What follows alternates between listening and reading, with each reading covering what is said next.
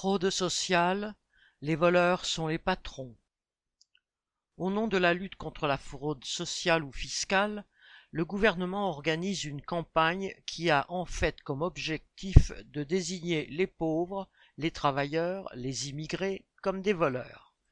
Alors que le pillage des caisses publiques par la grande bourgeoisie s'opère en toute impunité et à une toute autre échelle. Le gouvernement affirme par exemple vouloir contrôler davantage les arrêts de travail par un programme national de contrôle à partir de septembre. Il devient difficile d'avoir une visite de médecin à domicile ou même de trouver un médecin traitant. Mais pour contrôler et éventuellement sanctionner un travailleur en arrêt, des médecins sont et seront mobilisés et envoyés à domicile par la sécurité sociale ou le patronat via des officines privées. La fusion carte d'identité carte vitale est aussi avancée comme moyen de traquer les prêts de carte vitale en visant les travailleurs immigrés. Cette fraude, si elle existe, est insignifiante économiquement mais le gouvernement pense que cette démagogie chassant sur les terres du RN peut être rentable électoralement. Les allocataires du RSA sont dans le collimateur à double titre. D'une part, Gabriel Attal, ministre des Comptes publics, a promis de revérifier leurs conditions de ressources comme pour les autres bénéficiaires d'allocations. En réalité, Contrairement aux capitalistes qui ne laissent jamais échapper un centime d'argent public grâce à leurs conseillers fiscaux et à la bienveillance de l'État, les pauvres renoncent bien souvent à faire valoir leurs droits. Dix milliards de prestations sociales par an ne sont pas versées selon l'adresse. Par exemple, un tiers des personnes qui seraient éligibles au RSA ne le réclament pas.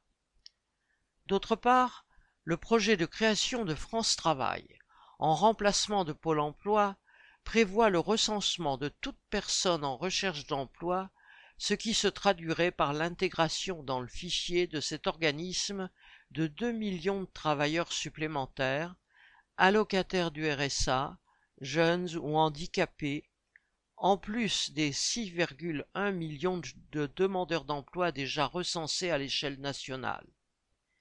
Il ne s'agit pas là de leur permettre d'accéder à un emploi stable et correctement rémunéré, mais de les mettre sous contrôle et surveillance renforcée avec menace de suspension du RSA en cas de refus d'une activité de 15 à 20 heures hebdomadaires. Au total, ce type de mesure ne supprimera pas un seul chômeur, mais il permettra au patronat de faire pression à la baisse sur les salaires de tous. La vraie fraude sociale, contrairement au discours des médias et du gouvernement, n'est pas la fraude aux prestations sociales qui serait commise par les pauvres. D'après la Cour des comptes, elle consiste surtout en une fraude aux cotisations sociales, grâce au travail non déclaré par le patronat, qui avoisinerait les 8 milliards d'euros. Mais le sport favori de la bourgeoisie est en fait la fraude fiscale, d'un montant estimé de 80 à 100 milliards, soit près de deux fois le budget de l'éducation nationale. Fraude à la TVA, à l'impôt sur les sociétés, à l'impôt sur le revenu, la bourgeoisie bafoue systématiquement ses propres lois fiscales, avec la complicité totale des États et des politiciens de passage à leur tête. Christian Bernac